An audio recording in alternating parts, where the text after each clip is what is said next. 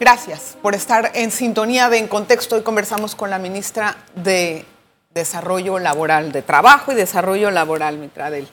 Eh, eh, antes de, irnos al cambio, estábamos hablando del plan de cierre.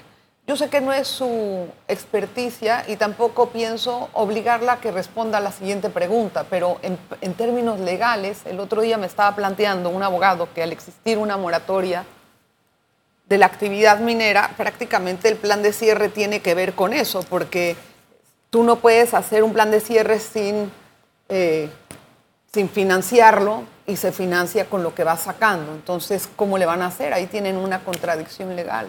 Sí, por supuesto, y es, parte precisamente de lo que el ministro, que recién acaba de entrar, ha estado discutiendo con la Dirección de Recursos Minerales. Nosotros en el día de ayer pudimos tener eh, una primera presentación donde se estableció precisamente el tema de eh, lo pendiente, la notificación del fallo, lo pendiente de la resolución, cuando nosotros entonces debemos eh, ver los tiempos para reunirnos con la empresa, no solamente la notificación, sino la reunión con la empresa, que también está, ha estado eh, interesada en reunirse con las autoridades de gobierno para poder entonces iniciar el proceso, entendiendo precisamente, Adelita, que eh, nosotros no somos expertos y que esta actividad del cierre de la mina va a requerir el apoyo de expertos en materia ambiental, que es el tema, diría, más sensitivo de todo este problema del cierre. Exactamente. Entonces, te digo más sensitivo porque obviamente hay un recurso humano que nosotros estamos tratando también de orientar. De meter en el plan Exactamente, y eso indica que nosotros tenemos que, en, principio, no solamente notificar, sino que también reunirnos con la empresa y tratar de ver cómo podemos ir mitigando cada uno de los temas. Teniendo en cuenta eso y sabiendo que hay difícil eh, forma de adelantar todo lo que es el plan de cierre, y ya tendremos aquí al señor Jorge Staff. Claro. Entender cómo se va usted a, cómo va usted a garantizar los derechos laborales de los, de los empleados de la mina. Mira, son varias etapas. Ya nosotros iniciamos. Nosotros estamos reforzando eh, las regionales, la oficina, la Agencia Especial de Minas y la regional de, de Coclé. Estamos reforzando las de Chiriquí. Ellos nos han planteado que van a establecer cuatro puntos a partir de la otra semana. Los trabajadores eh, en el día de ayer del sindicato nos plantearon que van a establecer cuatro puntos para poder orientar a los trabajadores. Nosotros vamos a reforzar esos equipos. Ya lo hicimos en nuestras regionales y vamos a tratar de también participar con ellos donde los trabajadores puedan ir. ¿Por qué? Porque ellos van a establecer un punto en la pintada. Nosotros no tenemos oficina en la pintada, pero vamos a tratar de establecer un personal que pueda ayudar en la orientación laboral, que es lo, primero. Creo que es importante que si hay una relación laboral se den mutuos acuerdos. Hemos insistido, la relación laboral pueden llegar a acuerdos en cualquier momento, tanto los trabajadores con la empresa. Lo que sí le hemos dicho es que obviamente tienen derecho a exigir sus prestaciones y en eso vamos a tener un personal. O sea, ahí es donde ustedes deben de garantizar los derechos para que, para que no les pase lo mismo. Por supuesto. Y además de eso, Adelita, quiero, quiero decirte algo. Fíjate, hay una mano de obra muy calificada. Claro. Nosotros ¿A dónde la van a tenemos que mirar tenemos que mirar muy bien hacia dónde vamos a reconvertir esa mano de obra. Esas personas que no queden dentro de ese plan de cierre cuáles son las actividades económicas donde pueden participar. Y también estamos hablando, porque nosotros tuvimos la oportunidad, en medio de todo, de todo este trabajo que hemos hecho, de tener contacto con otros países que la, la actividad minera es una realidad. Y ya hemos recibido llamada también de ellos por el tema de mano de obra. A ver, podría, el Código de Trabajo habla de empleo internacional.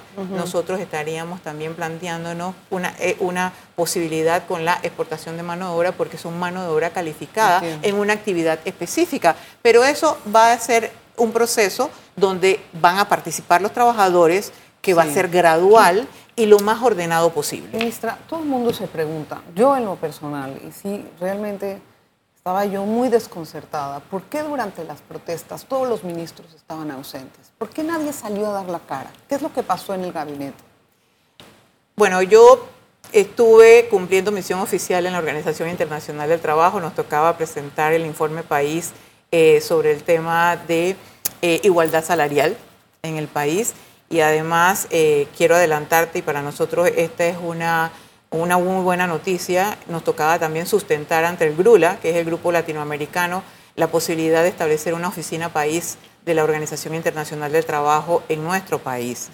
Eh, tuvimos esa oportunidad y fue apoyada por unanimidad por parte del GRULA y el director de la OIT ha autorizado, ha autorizado una misión técnica que debe estar llegando a Panamá en enero para poder ver esa posibilidad. Nosotros llegamos, nos integramos inmediatamente al equipo de gobierno. Eh, yo, yo pienso que un poco era por el tema de la especialidad de la materia. No, por eso era, precisamente, bueno, sí, era un tema político, que tenía una especialidad técnica y obviamente en ese momento lo que un poco se planteó, imagino también en la estrategia de comunicación, era las vocerías en función de la explicación. Tenían a Roger Tejada de un lado a otro, no había vocerías. Aquí vino el viceministro de Asuntos Indígenas, o sea, fue el único que pudo salir a hablar. El resto de los ministros, yo todavía, por ejemplo, no he visto al ministro del MIDA salir a dar la cara con los productores que están desesperados en tierras altas, secuestrados por un mes, según ellos se sentían. No hubo ningún otro ministro que saliera a dar la cara. ¿Qué pasó en el gabinete? Bueno, Adelita, yo quiero, quiero que sepa que esto eh, definitivamente tendríamos que haber eh, visto con la estrategia de comunicaciones. Yo, yo pienso que, que cada uno de los ministros también, obviamente tenemos la libertad también de participar. Fue planeado eh, no puedo, no puedo, no puedo decirte que fue parte de la estrategia, pero tampoco puedo plantearte en, en efecto que cada uno de los ministros tiene la libertad de participar y de poder hablar. Sí, no, no, para nada. Cada uno de los ministros podemos, claro, claro que sí. Nosotros podemos, podemos, así como, como he definido yo venir a tu programa en estos momentos y como he definido eh, que es el momento que no perturba con los procedimientos legales también que nosotros estamos llevando eh, dentro del Ministerio de Trabajo, salir y poder dar una orientación y que podamos entonces tener ese contacto de comunicación. Yo creo que es, parte también un poco de la definición de cada uno de nuestras carteras. Le agradezco mucho eso. Y otra pregunta como el gabinete. Se había solicitado un cambio de gabinete por parte de algunas personas como para renovar y darle un poco más de fuerza al, presidente o al equipo presidencial. ¿Eso se contempla? Fíjate, cada uno de nosotros, cuando eh, llega a esta posición, tiene su puesto a disposición del presidente.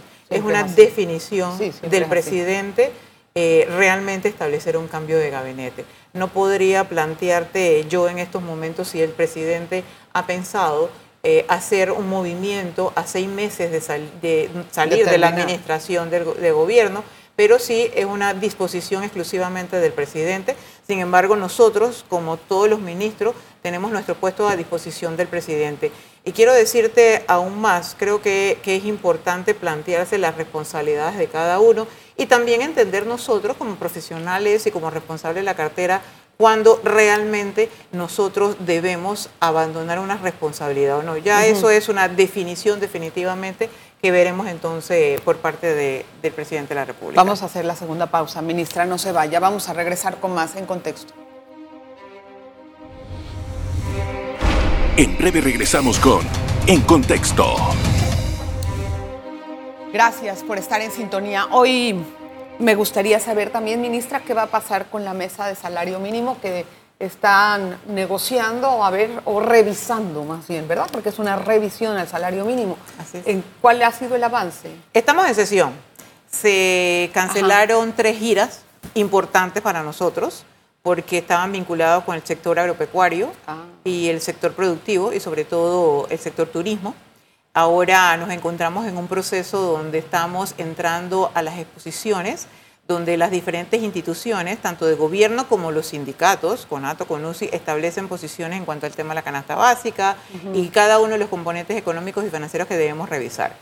El sector de la empresa privada ha presentado una propuesta en mesa que se haga un estudio de las afectaciones en materia económica también de todo este proceso de cierre. Obviamente esto ha sido muy reciente, Recuerda que acaba de pasar eh, e-, este proceso que tuvimos en, las calles y esto acarrearía a que nosotros pudiésemos entonces estar revisando el calendario de la mesa de salario mínimo. O sea, que se va a extender. Eh, podría pasar.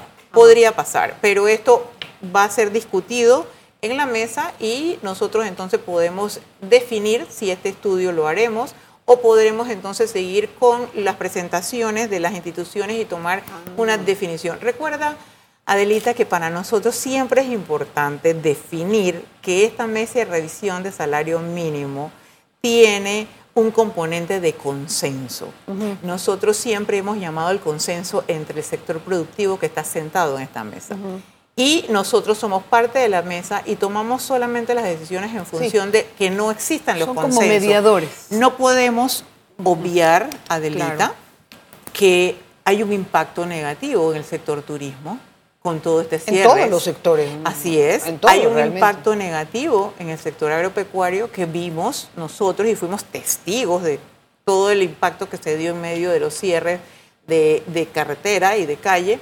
Y esto yo creo que se debe considerar, por supuesto, y que vamos entonces en la mesa a definir cómo nosotros vamos a manejarlo. Si lo vamos a manejar, entonces si se aprueba esto, esto acarrearía que nosotros te- tengamos que extender los plazos para poder que los Ah. estudios estén listos, porque ya estamos en ¿Cómo cuánto diciembre. tiempo? ¿Cómo cuánto tiempo? Tendríamos que ver entonces la tanto con la Contraloría como con o los sea, que manejan en estudios. este, en este, tal vez se les pase la fecha de la elección, dice usted, o lo resolverán antes de irse. No, yo creo que se puede, Antes se yo, puede creo que, resolver. yo creo que puede ser Ah, resolverse no es tan- antes. tan largo. Ah, Exactamente. los ajá. tiempos que establezcan los especialistas, pero lo importante, Adelita, es que se conozca que esta mesa es permanente y por eso es que se habla de que podemos nosotros tomarnos el tiempo para poder revisar eh, las afectaciones y poder hacer el estudio. La mesa Sí. es permanente y, la, y se llama en función de eh, cada una de los participantes de la mesa.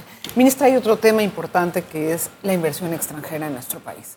Con este asunto de la mina hay ciertas dudas sobre eh, el sector internacional en invertir, que pueden irse disolviendo a lo largo del tiempo, pero usted como, como parte de la fábrica de creación de empleos, por así decirlo, eh, ¿en qué rubros van a tratar de dinamizar y cómo lo van a hacer para poder bajar el impacto de la mina?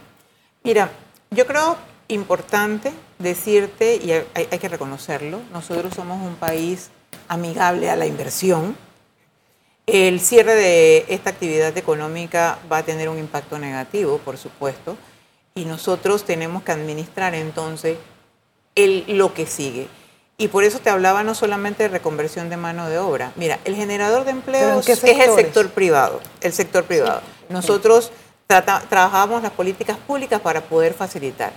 Logística, sector marítimo, sector inclusive... Pero hay que darle las herramientas a esos Por sectores. supuesto. El sector logístico se han reunido, si acaso, tres veces en el gabinete. Luego está, está rota la comunicación entre los, la gente que necesita cosas y le dicen a la presidencia, no contestan. Bueno, fíjate, esto conlleva la participación de diferentes instituciones. ¿Qué hemos querido hacer nosotros en esta administración? Hemos querido ser facilitadores. Y ahí es un poco lo que tú estableces.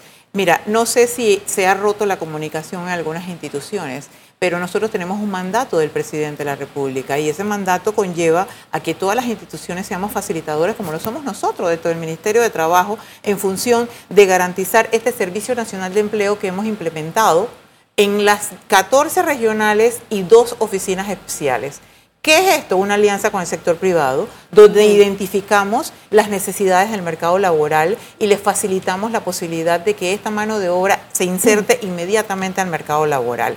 Esto es parte de, la- de los planteamientos y de los programas y políticas públicas que desde el Ministerio de Trabajo hemos establecido y que nos han ayudado para poder establecer ese vínculo de comunicación con la empresa privada para poder nosotros trabajar en la creación de empleo. Nosotros hemos desde el Ministerio de Comercio e Industria también y fue también trabajado en consenso como un plan de generación de empleo. Hemos motivado y hemos dado el go a todas estas zonas francas que se han instalado por primera vez en un, en un gobierno, Sí, entendiendo que también, Adelita, Sí. quedan, quedan temas estructurales hay- pendientes. Yo creo que, lo debemos reconocer, sí. porque obviamente Bueno, el proceso de la pandemia fue un proceso que vivimos todos y Se que detuvo todo el se país detuvo el país veces. y obviamente esto trae también consecuencias. Nadie, y es nadie parte va a de todo. discutir eso, es correcto. Ministra, eh, Yo quisiera que usted pudiera regresar al programa para saber más adelante cómo vamos a generar más empleo en el país y qué diferentes sectores se van a dinamizar para poder inyectar ese, pues no sé, esa, esa inversión así para que generen empleo y podamos atraer, por ejemplo, van a hacer turismo de, de, de, no sé, de convenciones, de esto, del otro.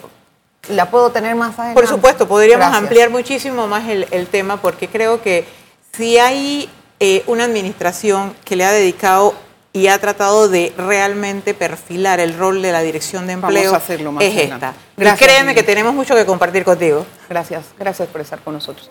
Gracias a usted, nos vemos la próxima. Las noticias en contexto con Adela Coriat.